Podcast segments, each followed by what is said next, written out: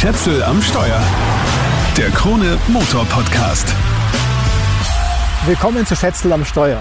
Mein Name ist Stefan Schätzel und ich schaue mir heute einen jungen, wilden BMW an. Den BMW 128 Ti. Das Kürzel TI verrät schon, dass es nicht einfach nur irgendein 1er BMW. Es ist ein Frontalangriff auf den VW Golf GTI. Deshalb kommt er auch ziemlich aufgebrezelt daher. Fast als hätten sie ihm die Fingernägel lackiert, so schaut auf jeden Fall aus. Der Testwagen ist grau, aber nicht so silbergrau metallic wie die ganzen unscheingrauen Kombis da draußen, sondern eher so mattgrau. Und dazu hat er serienmäßig jede Menge rote Akzente. Die Lufteinlässe vorn sind rot, die Schwellerleiste an den Seiten, es gibt aufgeklebte knallrote TI-Schriftzüge. Das geht bis hin zu den Fake-Vents am Heck, also zu den Luftauslassattrappen. Im Presseinformationstext werden die ernsthaft als Luftauslässe bezeichnet. Freunde in München, wenn ihr zuhört, verarscht bitte wen anderen. Natürlich braucht es auch einen fetten Diffusor am Heck. Der macht sich gut, aber wenn man hinter dem Auto herfährt, sticht einem darunter der ziemlich große Auspufftopf ins Auge. Das ist nicht so schön. Der letzte GTI-Jäger war der selige 130e mit Hinterradantrieb und Sechszylindermotor. Übrigens mit der gleichen Leistung wie mein 128 Ti hier. Diese seligen Zeiten sind vorbei. Jetzt begegnet die Münchner dem GTI auf Augenhöhe mit Vierzylindermotor und Frontantrieb, aber ohne Karositze. Allerdings zitiert BMW mit dem Kürzel TI ganz alte Zeiten. Das haben sie nämlich vor allem Ende der 60er Jahre und in den 70ern verwendet. Das heißt nichts mit Injection, sondern Turismo Internationale. Die Einspritzer haben damals TII geheißen. Interessant ist, dass der 128 Ti zwar ein sportlicher BMW ist, aber kein M im Namen tragen darf. Bei der M GmbH haben sie offenbar ein stabiles Ehrgefühl und scheuen den Frontantrieb wie der Teufel das Weihwasser. BMW macht also voll auf Jung und Wild oder sagen wir es so, ich mache auf Jung und brauche das Geld. Der Testwagen kostet 63.000 Euro, inklusive Extras im Wert von 16.000 Euro. Da trennt sich schnell der BMW vom VW-Kunden. Die Technik stammt aber im Wesentlichen aus dem BMW M135i X-Drive. Der Allradantrieb fällt natürlich weg, was 80 Kilo bringt, bzw. nimmt. Der 128 Ti wiegt ohne Fahrer 1445 Kilo. Den 2 Liter Turbomotor haben sie übernommen. Beim Switch hat er aber einige von seinen 306 PS verloren und kommt auf nur 265 PS. Das sind aber immerhin noch 20 PS mehr als im Golf GTI. Das Fahrwerk stammt komplett aus dem M135i. Es ist einen Zentimeter tiefer gelegt als in den zivilen Einsern und nicht mit regelbaren Dämpfern zu haben, was wirklich schade ist. Die M-Sport-Bremsen sind serienmäßig und die Sättel sind grundsätzlich rot lackiert. Das erinnert mich an den VW Jetta GLS, den ich mit 20 gehabt habe. Da habe ich die Trommelbremsen hinten in ziemlich genau dem Rot lackiert, was die 70 PS gleich viel stärker gemacht hat.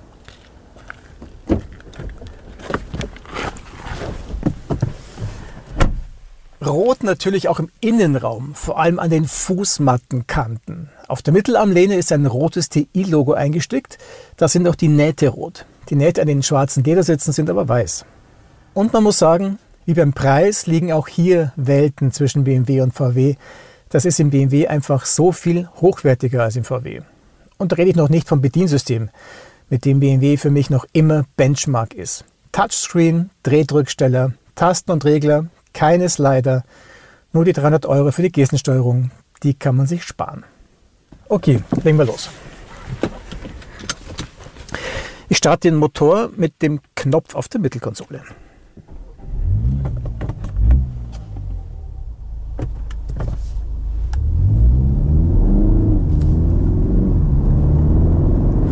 Beim Anfang merkt man eine leichte Verzögerung. Nicht schlimm, aber bis die 400 Newtonmeter bei 1750 Touren anliegen, dauert es einen Moment. Da verschiebt er dann umso kräftiger an. 6,1 Sekunden reichen für den Sprint auf 100 und zwar für jeden, weil man kann sich nicht verschalten. Anders als im Golf GTI gibt es den TI nicht mit Handschaltgetriebe. Die Achtgang-Automatik ist Serie und sie ist sehr komfortabel. Oder mit Sportaugen betrachtet und böse hingeschaut, ein bisschen Fahrt. Das ist okay im Komfortmodus, Aber im Sportmodus würde ich mir ein bisschen mehr sportliche Ernsthaftigkeit erwarten. Aber wo soll die plötzlich herkommen? Die gibt es im M135i auch nicht. Nicht mal im Mini John Cooper Works GP. Also faktisch macht sie nichts falsch, aber emotional geht halt anders. In Sachen Motorsound hat BMW wirklich dazugelernt.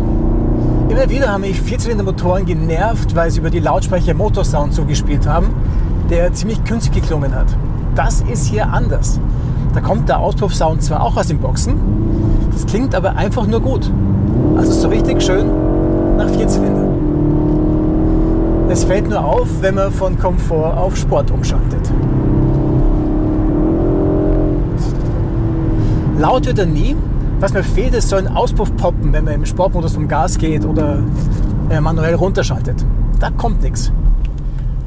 Unter uns gesagt, ich habe meine Mutter hier im Auto mitgenommen und sie ist da gesessen im Beifahrersitz und hat gemeint, so bequem und so ruhig, so leise, den würde ich mir auch kaufen.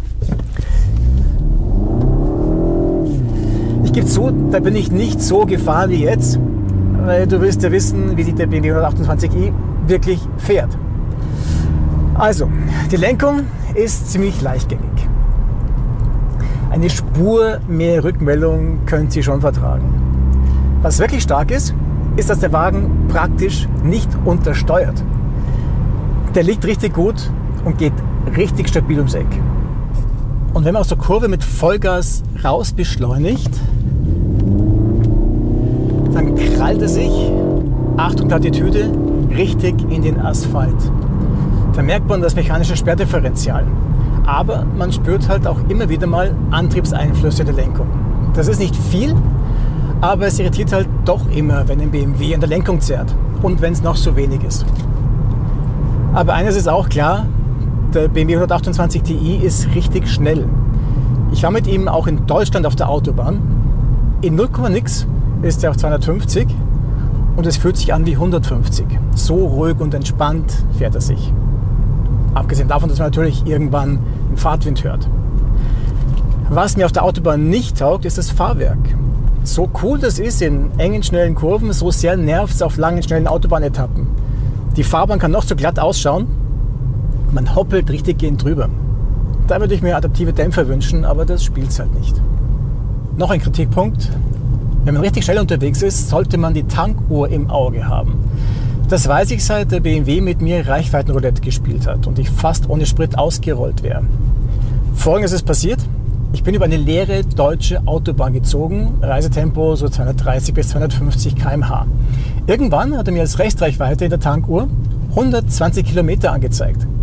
Soweit so gut, habe ich gedacht. Dann komme ich noch ungefähr bis Dresden, da tanke ich dann und komme locker durch Tschechien durch. Ich habe den Gedanken kaum zu Ende gedacht, war die Reichweite schon auf 100 Kilometer.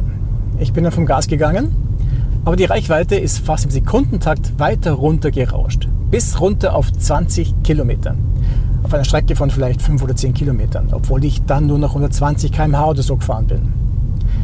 In der Nähe der nächsten Autobahnabfahrt war zum Glück eine Tankstelle. Da habe ich 49,5 Liter getankt. Es war also noch ein halber Liter drin. Ein Tropfen im heißen BMW sozusagen. Der Verbrauch an sich bewegt sich im klassenüblichen Rahmen. Bei vernünftiger Fahrweise habe ich im Schnitt 8,6 Liter gebraucht auf 100 Kilometer. Ausgerechnet. Der Bordcomputer zeigt einen halben Liter zu wenig an. So, Zeit für ein Fazit. Der BMW 128 Ti ist ein Hot Hatch, der echt Spaß macht. Auch wenn er keine hochemotionale Rennsemmel ist. Dafür ist die Optik fast schon zu auffällig. Für junge Wilde ist er nichts, für jung gebliebene Wilde schon. Die können ihn sich auch eher leisten und wollen vielleicht gar kein manuelles Schaltgetriebe. Und wer es mit den BMW-Werten ernst meint und sich am Frontantrieb stört, der kann immer noch auf das Zweier-Coupé warten. Das kriegt nämlich Hinterradantrieb. Das war's für den Moment. Wenn dir der Podcast gefallen hat, dann abonniert den Kanal doch bitte. Schätzel am Steuer, den Krone Motor Podcast, gibt's überall da, wo es Podcasts gibt. Ciao, bis zum nächsten Mal.